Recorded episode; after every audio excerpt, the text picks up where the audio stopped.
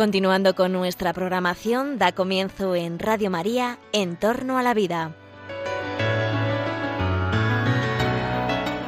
Un espacio dirigido por Jesús San Román.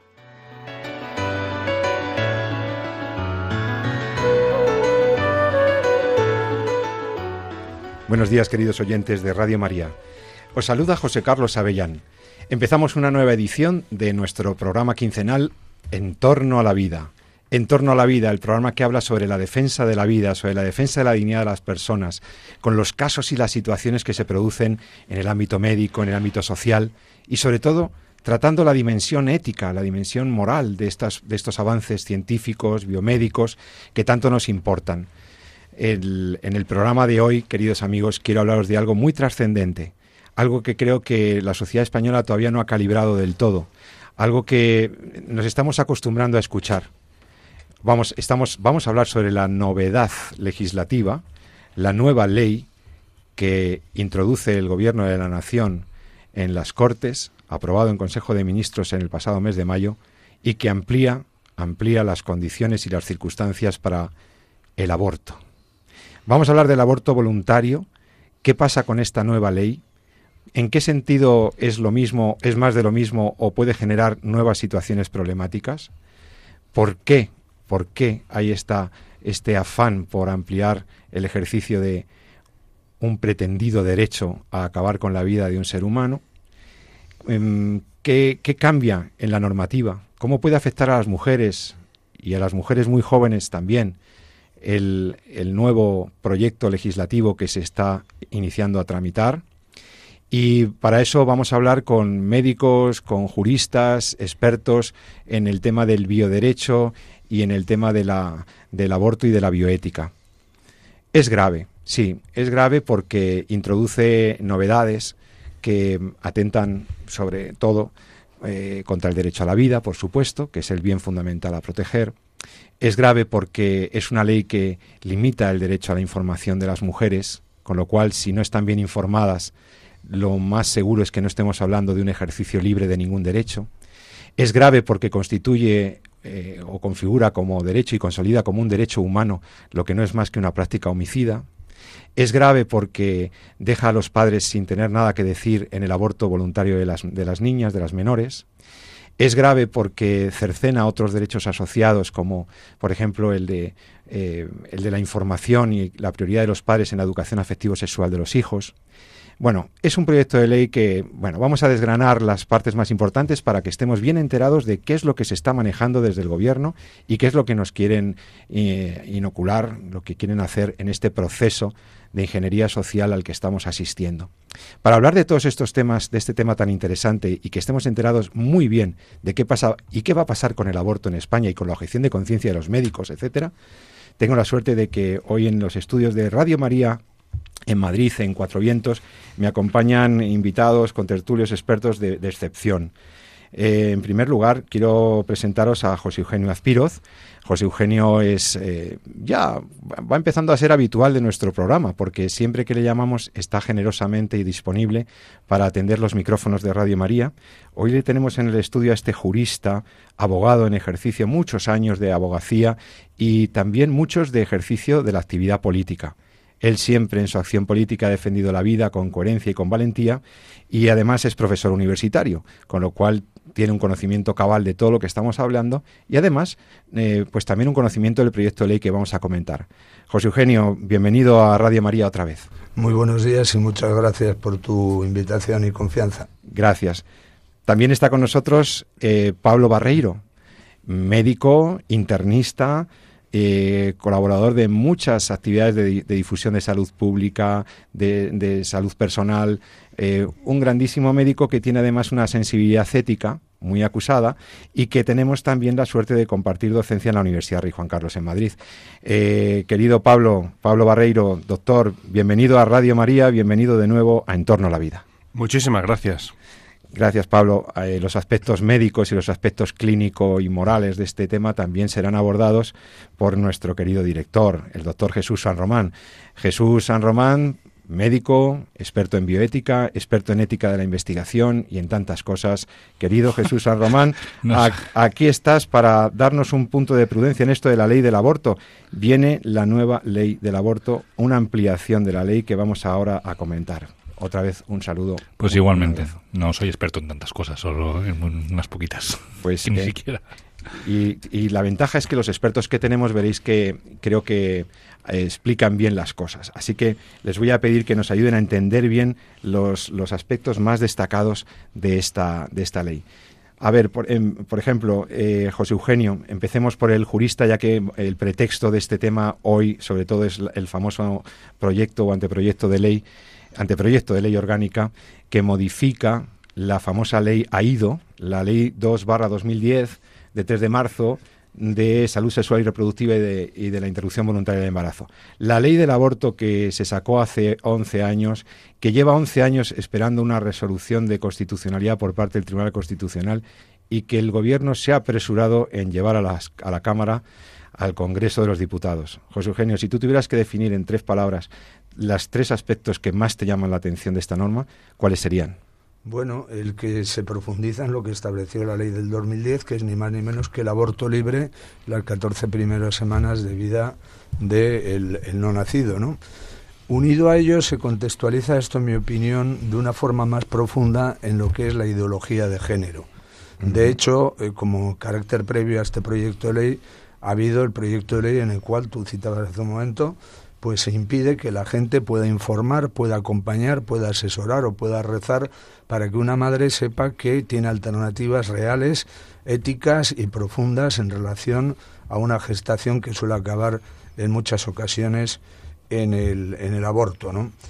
Eh, a mí me parece que esto es sustancial. Aquí se ha modificado lo que hizo el gobierno Rajoy, que fue que en vez de poder decir los padres sí o no al aborto de la niña menor de edad, pues ahora se devuelve lo que establecía la anterior ley del año 2010, la ley AIDO, de que las menores de 16 o 17 años tienen la plena libertad de decidir sobre su aborto. Tanto una ley como la otra han consolidado la existencia del aborto como derecho, se diga o no, pero materialmente es una consolidación. Y esto ahora lo han acompañado con un floreado campo de cuestiones médicas y paramédicas, por ejemplo, se va a plantear, se plantea en esta ley la baja por menstruación, que yo creo que cualquier médico, si una mujer estaba realmente incapacitada en esa situación, ya la daba. Pero bueno, se encroniza, se, se impone en el, en el bastón más alto del, de la bandera, y eso, que parece que es muy positivo para las mujeres, pues a lo mejor resulta que por desgracia en la realidad no lo es tanto, ¿no? Pero bueno, se establece esa cuestión ahí y se establece una declaración de parte, que es de la ministra Irene Montero, que es su oposición a la subrogación de la maternidad, lo que se llaman vientres de alquiler o bueno, la compra de una señora para que gestione un niño que quiero para mí, ¿no? O sea, Eugenio, que el gobierno, a la vez que está autorizando el aborto y está ampliando las posibilidades de abortar y está diciendo que lo va a financiar con fondos públicos, que se va a garantizar, añadidamente, en otro punto, claramente se posiciona en contra del alquiler de úteros. La maternidad subrogada, prohibidísima. Bueno, ya lo estaba, pero como que el gobierno se reafirma en eso. Paradójicamente así es. Lo que sucede es que efectivamente ya lo establecía esa nulidad de pleno derecho la ley anterior, bueno, no la ley anterior, la ley actual vigente de reproducción asistida, en su artículo 10 establecía la nulidad de pleno derecho, ¿no? Eso obedece justamente al enfoque ideológico es decir, aquí no se está discutiendo el valor vida o el valor no vida, sino el supuesto valor mercantilización del cuerpo de la mujer, de que se llega a situaciones en las cuales se pueda comprar algo que se entiende que viola su dignidad y que en el ámbito del derecho al, aborto que establecen nuevamente en esta ley, pues no se plantean la dignidad del no nacido ni se plantean un montón de cuestiones. Por cierto, y me estoy extendiendo un poco, pero no quiero olvidarme, me parece dramático que en un país como el nuestro, más allá de las consideraciones que puedo tener yo y cualquier persona sensata, creo, de defensa de la dignidad no nacido, ¿cómo no se hace una evaluación en España y en Occidente que después de tantos años de invertir en educación, en prevención, en sexualidad, en, en sexo teóricamente seguro, en anticonceptivos, incluso en contraceptivos, resulta que tengamos 100.000 abortos al año. 100.000 abortos al año. Después de miles de millones de pesetas y de euros incluso gastados para eso. Y nadie se hace esta reflexión. algo está fallando.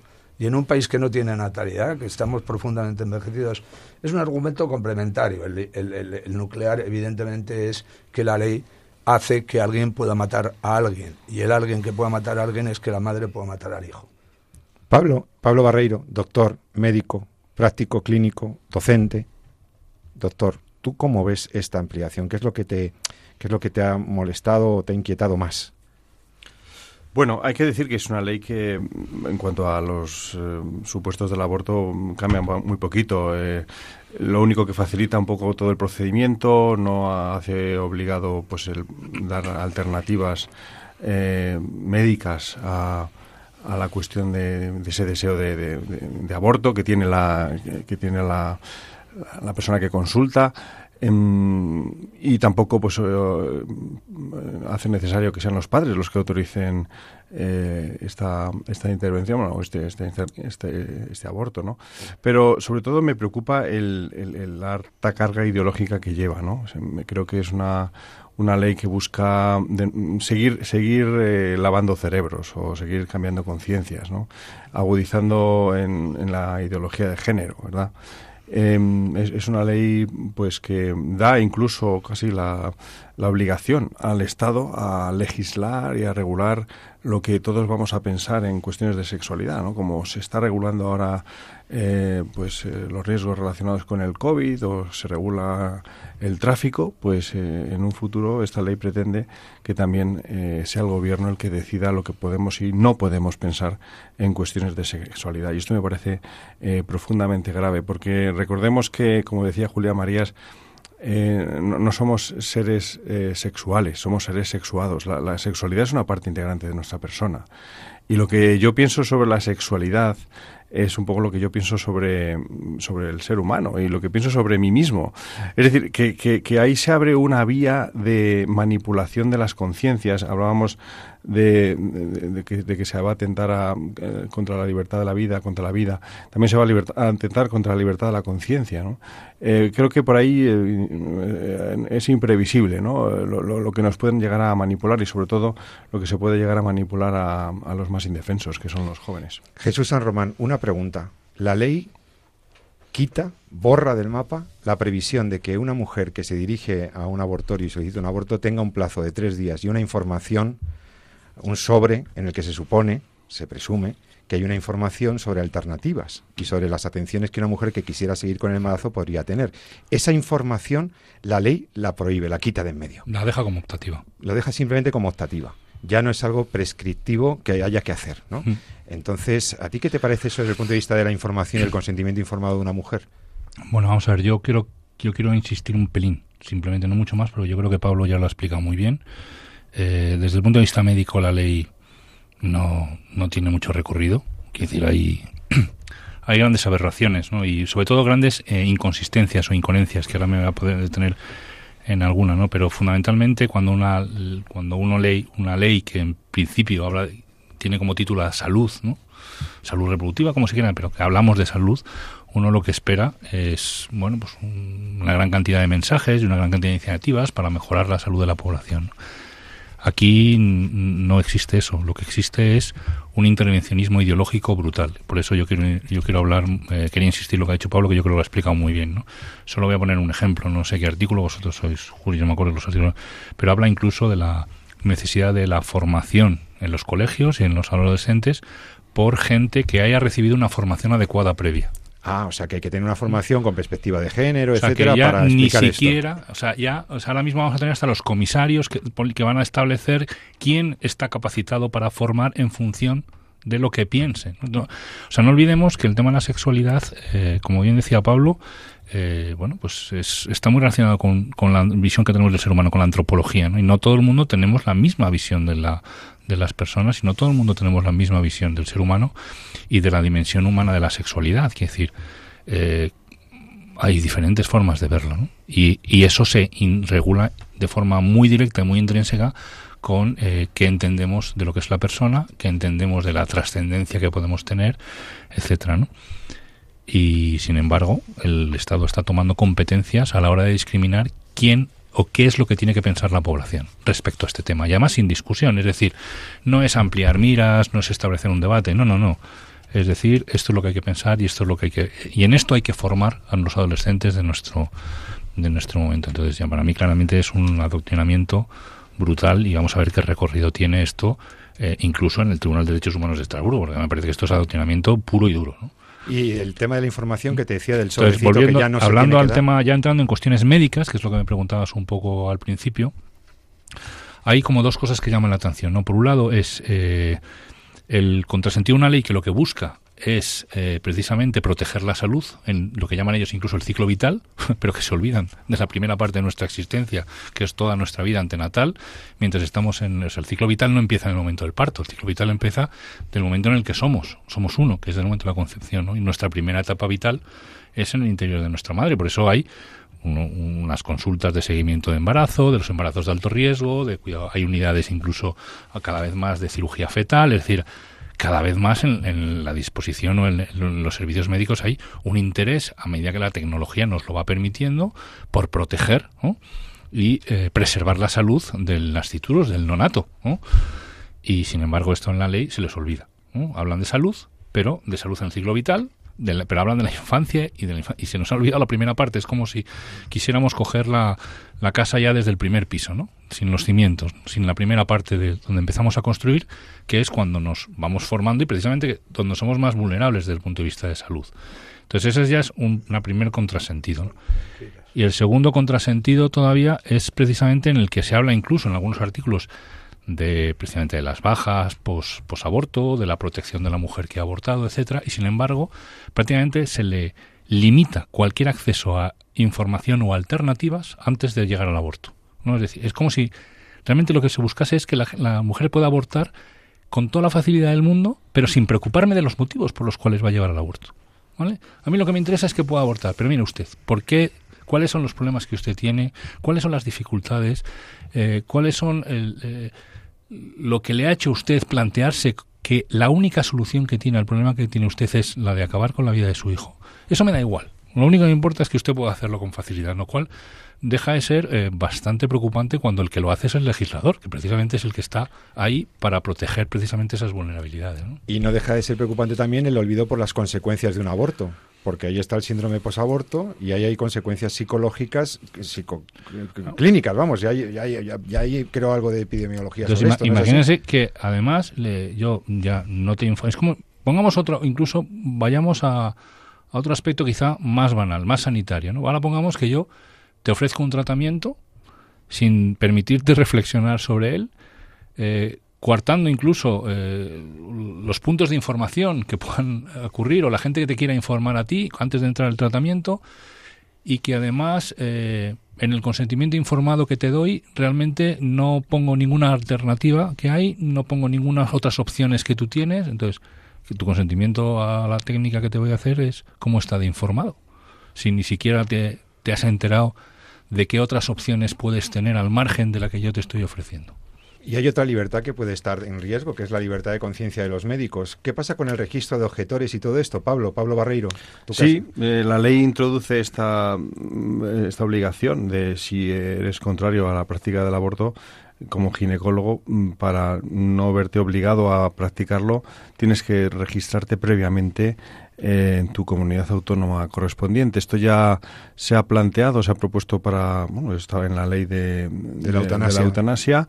Y, se, se, pretende que sea similar en el caso de, eh, del aborto. De nuevo, pues viene a ser una forma de eh, bueno, pues también de, introducir esta ideología en, el mundo médico, ¿no? Creo que también el, el, hecho de que con tanta insistencia se, eh, se, se, porque los abortos se practiquen en centros públicos, cuando hoy por hoy, pues eh, todo aquel que quiera, lamentablemente puede hacerlo, aunque sea en un hospital privado, también está en esa línea de intentar también cambiar la conciencia de los médicos que trabajan en el sistema público y, y, crear una nueva cultura mm, en torno a la práctica de la medicina en la que la muerte eh, venga a ser también un servicio médico, bien, sea al final de la vida o bien sea al principio. ¿no?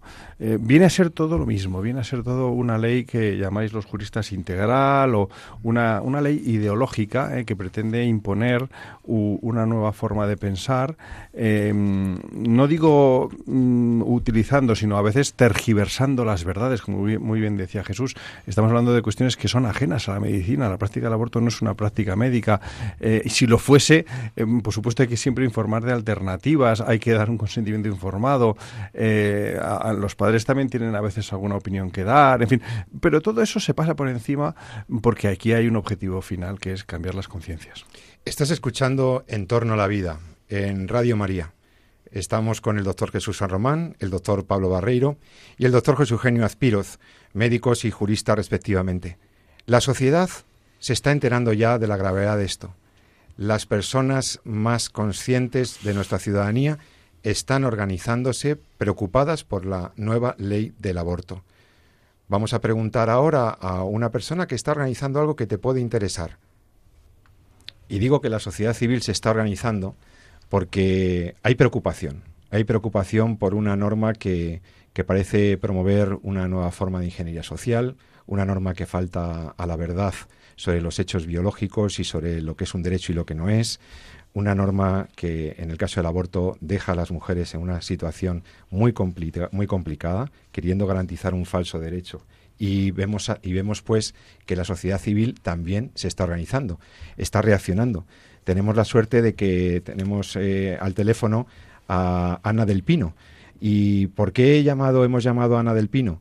Porque Ana del Pino, representante de One of Us, de coordinadora en la Asamblea por la Vida y también en la plataforma NEOS, eh, están preparando algo en reacción a esta norma. Ana, buenos días. Eh, gracias por estar en Entorno a la Vida, en Radio María.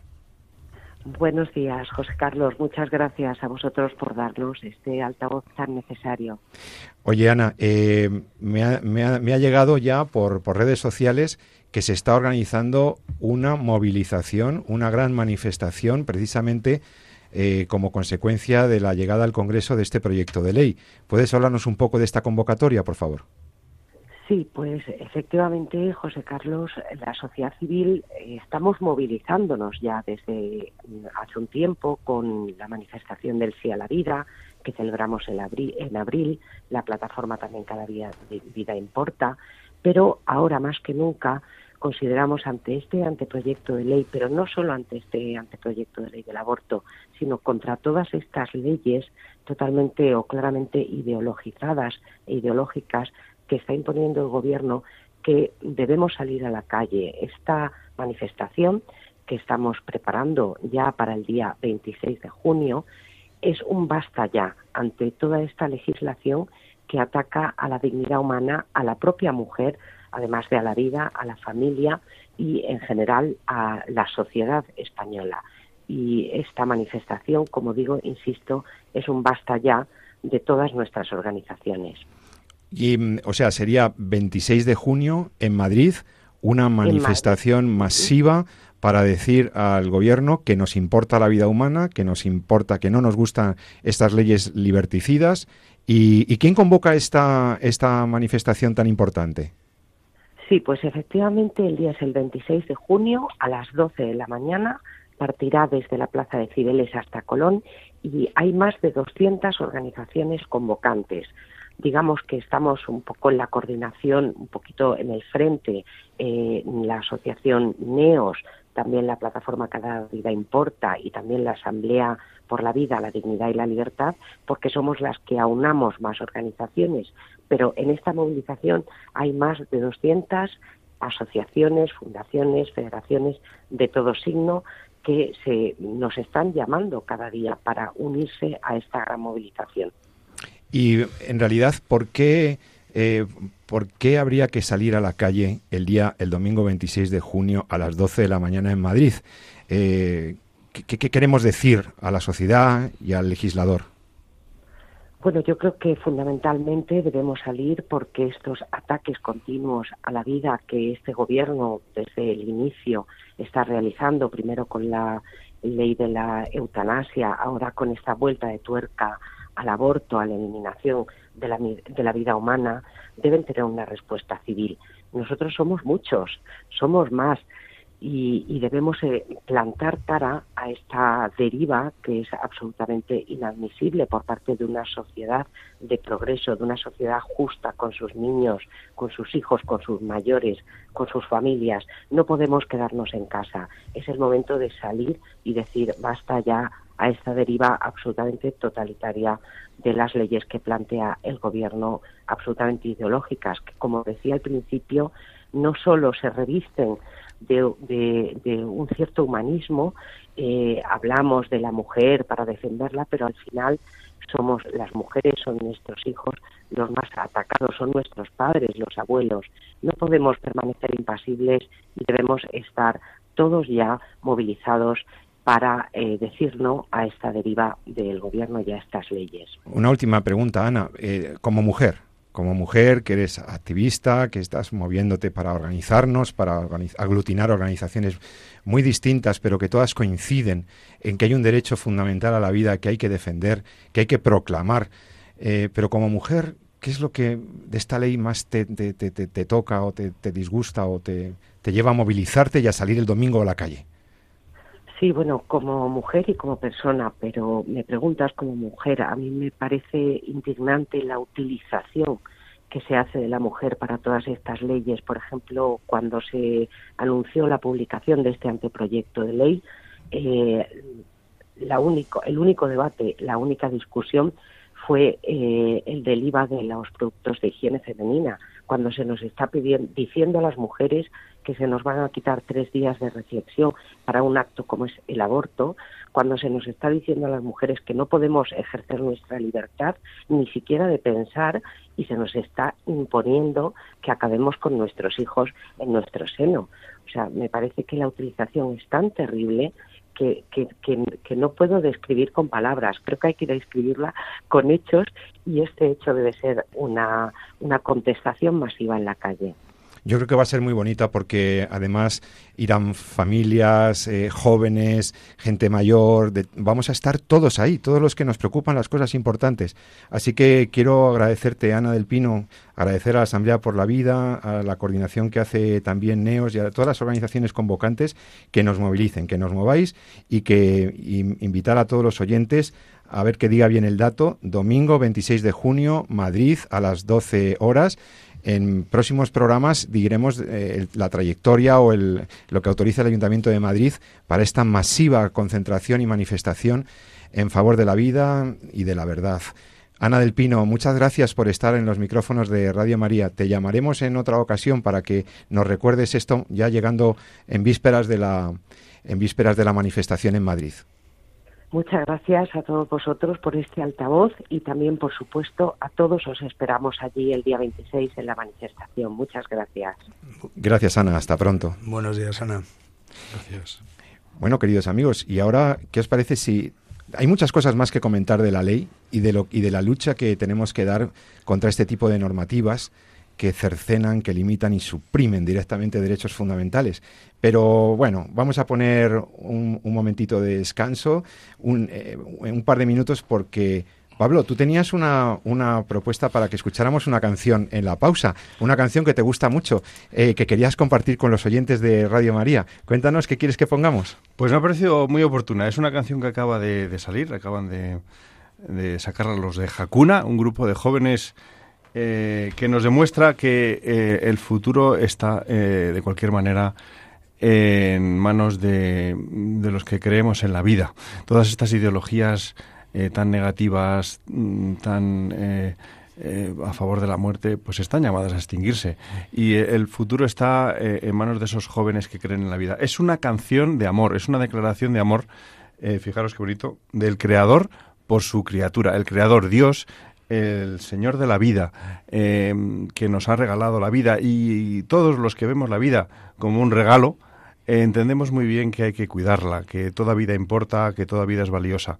Vamos a escuchar esta declaración de amor de Dios por cada una de sus criaturas, por ti, por mí, por todos. Pues escucha, sí, por un segundo. Hasta ahora mismo en Radio María. Si por un segundo vieras cómo te miro Cuando duermes cierras los ojos, yo ahí sigo. Se me cae la baba, imposible no mirar. No quiero dejar de hacerlo, no lo intentes imaginar.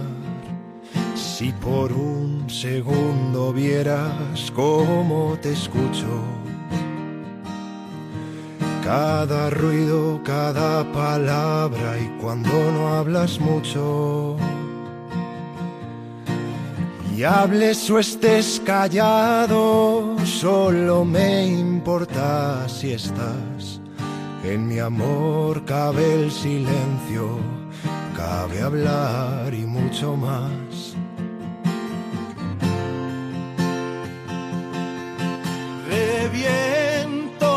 Amor estoy temblando de gozo, de cómo con la mirada estás aquí y no estás solo. Cada lágrima, cada risa, en mi memoria se han grabado. Cada detalle de tu cuerpo y de tu alma fueron pensados. No creo que aguante más contenerme aquí detrás. Quiero entrar a hacerte mío curar tu herida si me la das. Si por un segundo vieras cómo te miro, no querrías ver nada más. Un segundo vieras cuánto te amo. Yo solo sé entregarme aunque sea en vano. Y tiemblo al imaginar cuando llegues al cielo, costará respirar en el abrazo que nos daremos. Por un segundo vieras lo que hay por llegar, lo que aguarda escondido casualidades sin azar. Lo sueño tantas veces en cada don que puedo hacer. Tú recibes mi regalo, al cielo miras agradecer.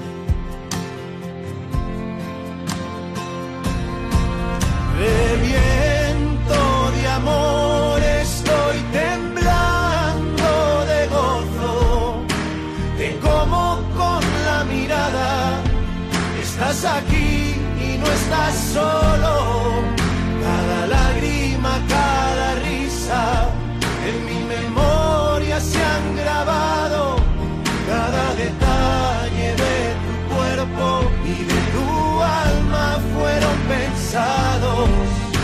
No creo que aguante más contenerme aquí detrás. Quiero entrar a hacerte mío, curar tu herida si me. Si por un segundo vieras cómo te miro, no querrías ver más.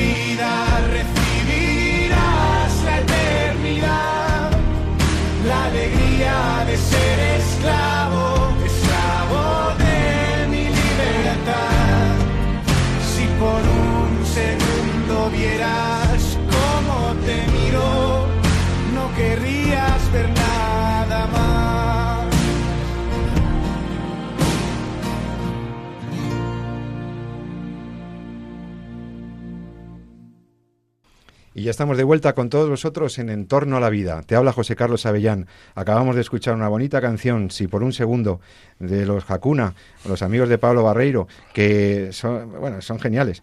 Agradezco mucho la recomendación, espero que te haya gustado. Aquí en el programa estamos hablando sobre el anteproyecto de ley que modifica las condiciones para hacer el aborto voluntario en España. La ley del aborto de 2010, pendiente de que sea de una vez resuelto el recurso de inconstitucionalidad por parte del, Tribunal Constitucional Español, la ley que avanza avanza en, en, en, una posición a favor del aborto libre y sin ninguna restricción en España, la ley que limita derechos fundamentales, como por supuesto el derecho a la vida, pero también el derecho a la información, el derecho a la libertad de conciencia, etcétera.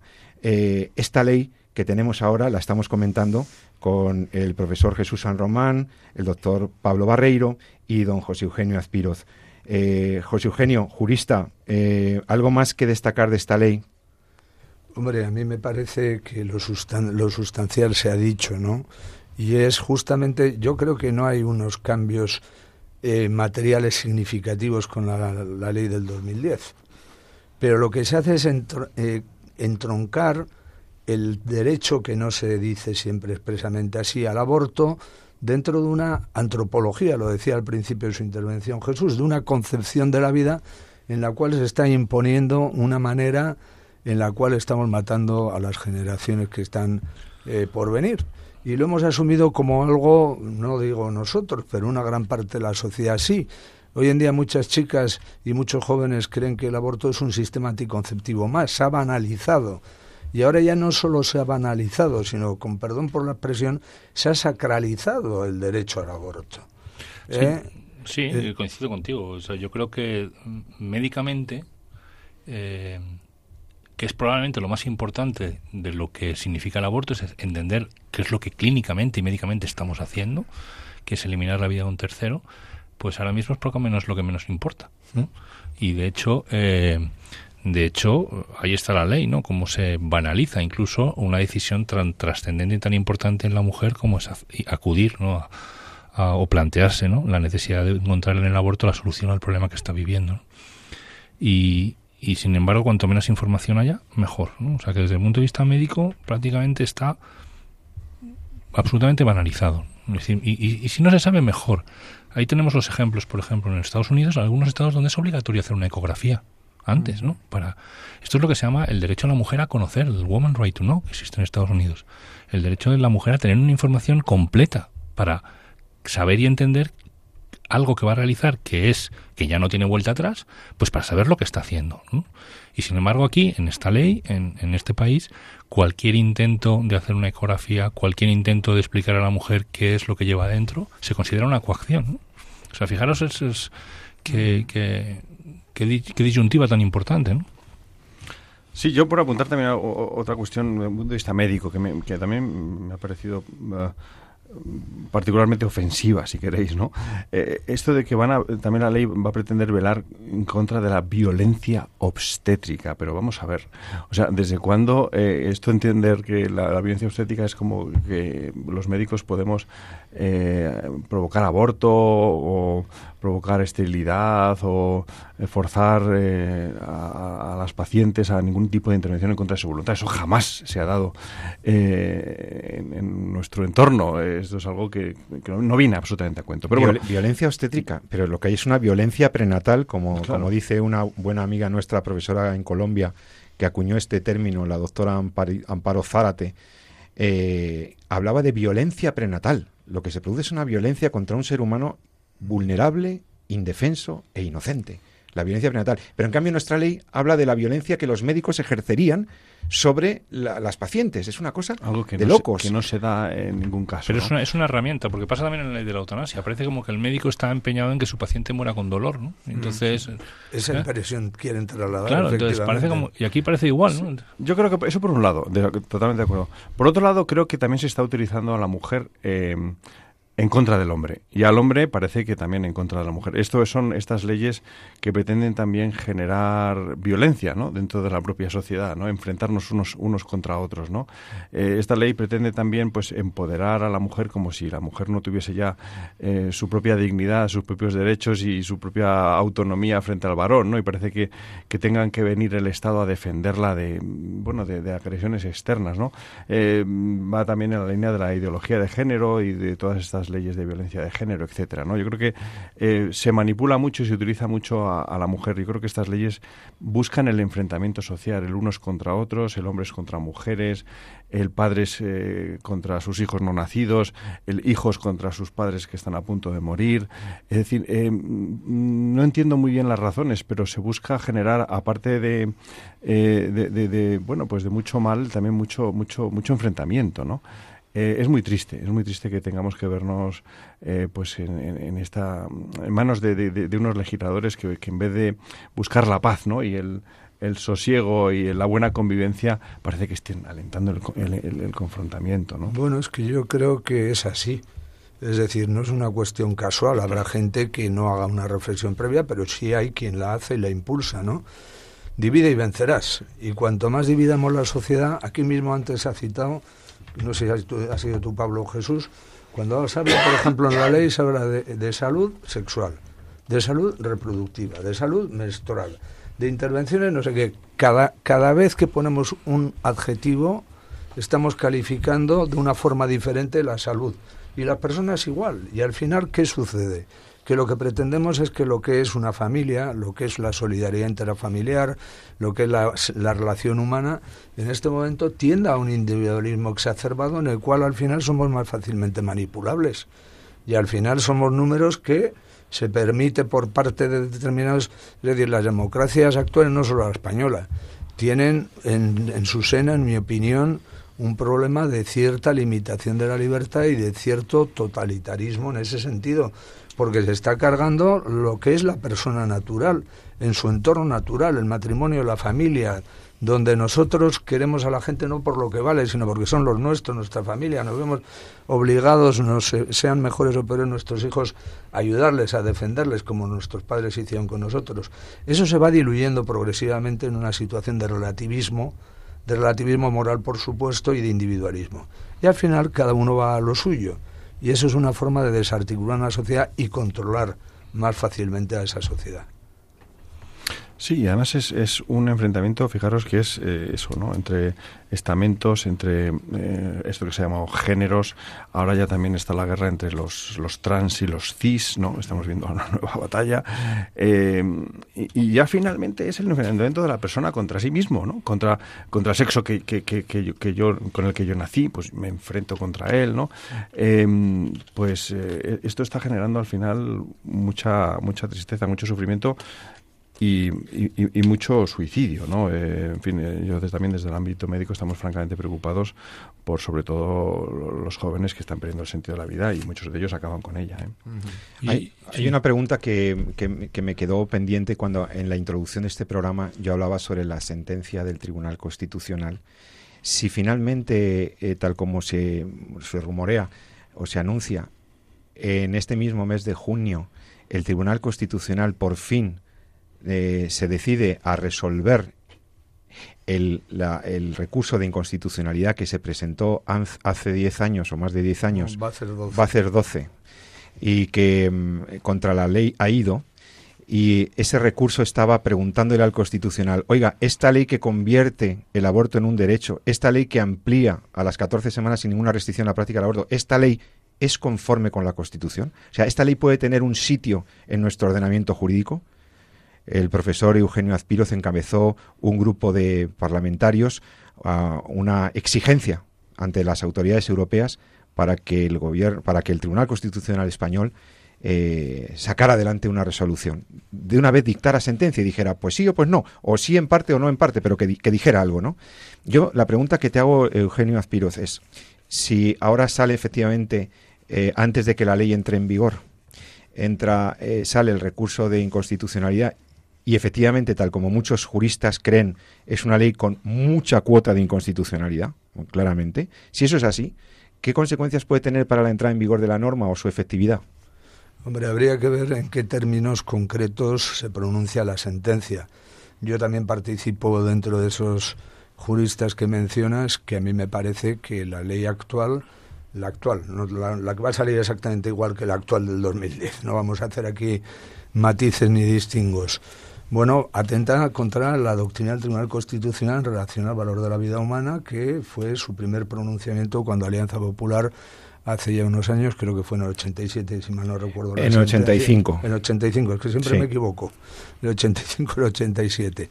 Bueno, pues se pronunció diciendo que aunque no tenía el estatus de persona humana entendida desde una perspectiva jurídica, que es el nacido, etcétera, sí tenía un valor protegible. O sea, el. Tribunal Constitucional ya dijo en el 85 que en la vida humana prenatal había un bien que debía ser protegido por los poderes públicos, que ese nasciturus no tenía todos los, eh, todos los derechos que se reconocen al ya nacido, esto es- fue gravísimo, pero sí dijo que merecía una protección, que, era un bien, que la vida prenatal ten- era un bien digno de protección. Entonces, hay una doctrina ya en, este tema, ¿no? Una buena de la base de argumental del recurso de inconstitucionalidad se basa justamente en esto, ¿no? En que es un valor, un bien protegible y por lo tanto hay que, hay que protegerlo. Incluso, y aquí tengo dos doctores que nos pueden enmendar la plana, creo que una perspectiva científica queda mucho más claro el valor de la vida humana no nacida. Porque el, el valor del cigoto en el año 85 no se conocía, ni el ADN se había descifrado, ni conocíamos las consecuencias de la replicación del código genético en todas las células de una persona desde la inicial. Sí, del valor de la concepción. Te puedo decir no que hoy, sin lugar a dudas, ¿no? Eh, por lo menos yo no las tengo, eh, desde el momento de la concepción tenemos un ser vivo, individual, que pertenece a la especie humana. Eso, es incontrovertible, eso no lo discute ya nadie. nadie ser vivo informado. individual Claro. perteneciente a la especie humana que yo sepa es, una ser, es un ser humano. Claro. Es decir, no hay otra forma de pertenecer a la especie humana que no sea siendo, siendo ser humano. Claro, Así pero que lo en que ese dice sentido- Jesús supone un problema argumental para quien quiera aprobar algo que no atente contra la legislación abortista actual y la que va a salir ahora.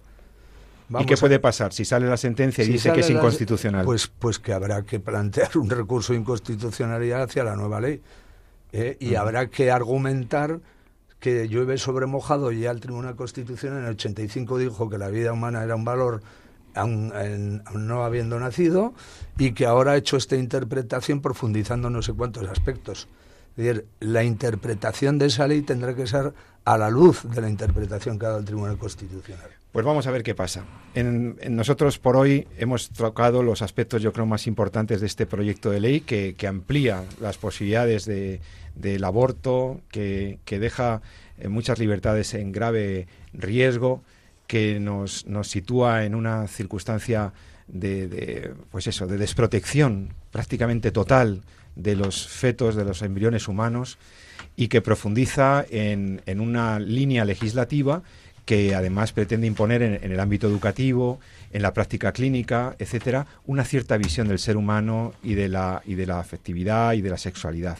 Hemos visto los aspectos más importantes. Ahora yo les quiero preguntar a, los, a mis tres compañeros, mm, en una última intervención, cada uno, eh, ¿qué, entonces, ¿qué nos llevamos de, de este programa? ¿Qué es lo que no podemos olvidar cuando estemos hablando con los amigos, cuando se presente gente que dice, bueno, pero oiga, no es obligatorio abortar, pero, pero si lo hace alguien, por tiene esa opción.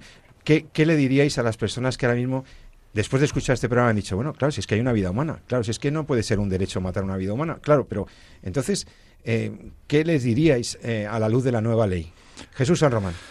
Bueno, yo creo que quizá, como hemos dicho antes, eh, no hay mucho cambio en el tema del aborto, que decir lo que estaba en el 2000, es, muy poco diferente lo que hay ahora, lo que, lo que va a haber con el tema del 2010. Para mí esta ley es una ley de ideología, es una ley que impone una forma de entender a la persona. Y yo creo que aquí lo que hay que defender es la libertad de pensamiento, que tanto les gusta también a, a nuestros políticos hablar, ¿no? La, la- que no se te imponga una forma de pensar, ¿no? Que no se eh, que uno sea libre ¿no? en sus conciencias a la hora de, de entender esto en una sociedad donde hay mucha gente piensa muchas cosas no y aquí lo que busca esta ley y es que cuando uno la lee despacio lo que la, por lo menos fue la conclusión que yo saqué es que eh, desde los que están haciendo esta ley desde los que piensan así quieren que yo, mis hijos, mis nietos, la sociedad en la que vivimos, pensemos todos como quieren pensar, pensar ellos, que tengamos todos la misma visión del ser humano que tienen ellos, que tengamos todos la misma visión de lo que es la dimensión humana de la sexualidad que tienen ellos. Y yo no estoy dispuesto a compartir. Para mí la, eh, me parece muy bien la educación afectiva sexual, me parece muy bien educar a nuestros hijos, por supuesto, y a nuestros, nuestros adolescentes, pero no les voy a educar de esta manera porque no comparto esta forma de ver lo que es el ser humano. ¿no? Pablo Barreiro. Bueno, yo creo que esta, en esta ley nos jugamos lo más nuclear de la persona, que es eh, el concepto de, em, de, la sexualidad, ¿verdad? Que es algo tan, tan, tan importante, tan integrante ¿no? de la persona humana. Em, y creo que agudiza mucho más, si cabe, eh, esa grieta que se está abriendo ya en nuestras sociedades, en las que lamentablemente unos caen por un precipicio del error y de y de mucho sufrimiento, que lo estoy viendo yo en el hospital, ¿no? Eh, eh, en el ámbito, sobre todo, de, adolescentes, jóvenes, eh, que están perdiendo el sentido de la vida, ¿no? Y por otro lado, creo que se está generando, lo hablamos el otro día, una reacción muy sana, muy contraria por jóvenes con criterio que están reaccionando, como digo, a todo este vendaval de, casi diría yo, de locura y de confusión que se nos quiere venir encima, ¿no? Y, estos serán los que, bueno, salgan adelante y son los que, con nuestra ayuda eh, y nuestra guía, aquí la, importancia que tenemos, eh, que tenemos todos también de, defender la verdad y, como hemos intentado hacer desde aquí, de, declarar y orientar eh, lo que nos llevará precisamente eso, ¿no? A un concepto de la persona que sea correcto y que, pues nos permita vivir, pues eso, con plenitud, ¿no? Se agudizará mucho esa, esa grieta porque creo que esta ley va a confundir a muchos, lamentablemente. José Eugenio Azpiroz, está en juego derechos fundamentales, libertades fundamentales, está en juego la visión de la persona, está, está en juego la psicología de las personas, el sentido de la vida. Eh, ¿Qué añadirías tú?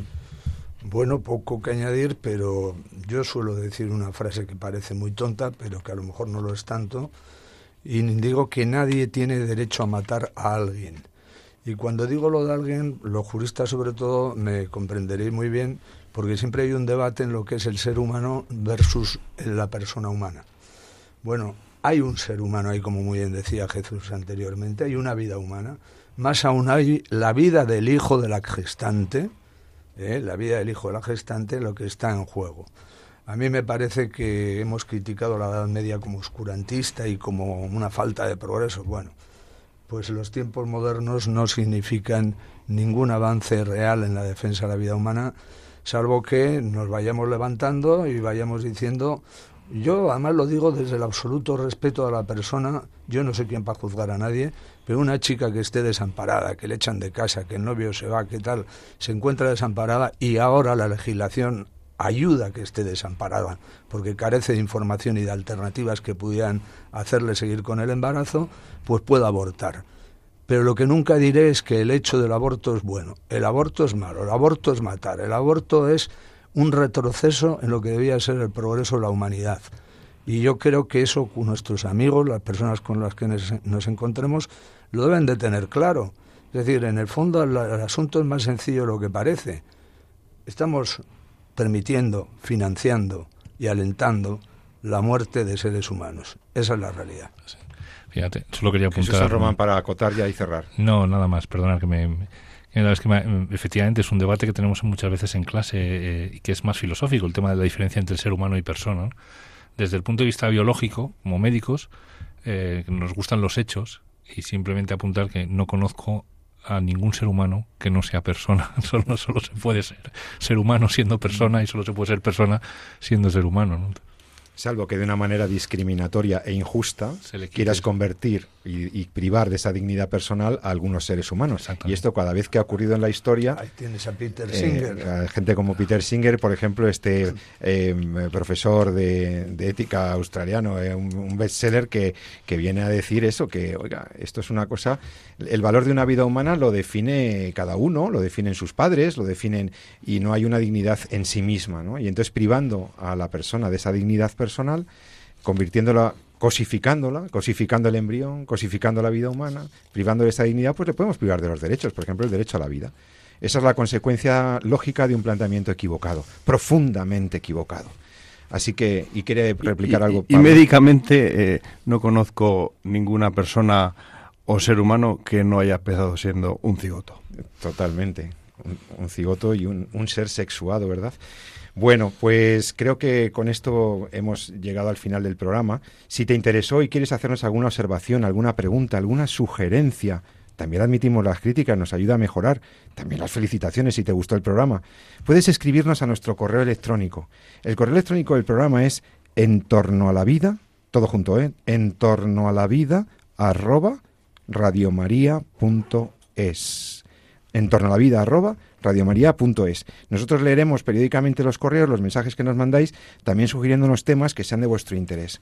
Hoy hemos hablado de un tema clave. Espero que nos podamos encontrar en 14 días. Os recuerdo para que hagas la reserva de esa fecha que el domingo 26 estaremos en Madrid, que saldremos con las plataformas de la sociedad civil que se movilizan por la vida en esa super manifestación que esperamos que congrega muchísima gente. Todos somos importantes, todos somos necesarios en la calle. Pocas cosas merecen más la pena para salir a la calle a una manifestación que la causa de la vida de los inocentes, que la causa de la libertad de nuestros hijos, que la causa de la verdadera protección de la mujer. Esto es lo que nos va a sacar a la calle el domingo 26. Eh, no lo olvides, resérvate eso. Y si te gustó el programa, pues te esperamos dentro de 14 días. Agradezco hoy la presencia de, por supuesto, de Jesús San Román, médico, bioticista y profesor universitario, del doctor Pablo Barreiro, internista, profesor universitario también, médico, y del profesor José Eugenio Azpiroz, eh, un profesor que hizo mucho por la vida, que sigue haciendo mucho por la vida y que, es buen abogado y jurista, y que nos ha ayudado a entender los elementos de este anteproyecto de ley de la ampliación de la ley del aborto. Eh, queridos amigos, hasta dentro de 14 días. Sean felices. Eh, bueno, que el Espíritu Santo nos ayude a todos a seguir eh, trabajando por, por el bien y por la verdad. Y si te gustó el programa, nos encontramos, como digo. Es un saludo de José Carlos Avellán.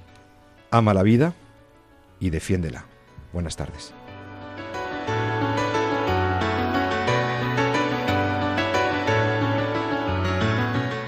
Finaliza así en Radio María, En torno a la vida.